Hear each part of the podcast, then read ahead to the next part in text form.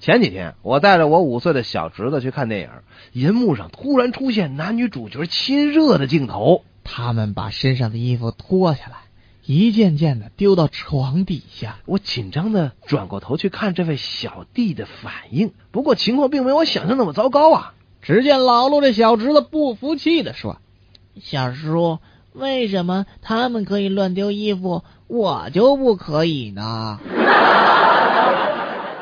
一位女士春节大购物，匆忙中把钱包丢了。有一个诚实的小男孩找到了钱包，并且还给了她。啊，真有趣！我丢钱包的时候，里面只有五张一百块的整钱，但现在却变成了五十张十块的零钱。嗯，上次我捡了个钱包，但那个阿姨没有零钱奖励我了，所以吧，嗯、哦，你把我的钱都换成零的了。嗯，对，嗯，所以哼吧，，换成零的我也不给你。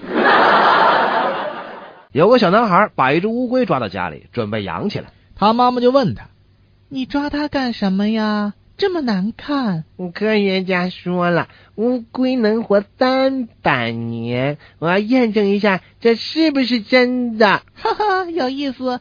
那你能活到三百岁吗？嗯，难道说这话的科学家活了三百岁吗？嗯，算你嘴硬。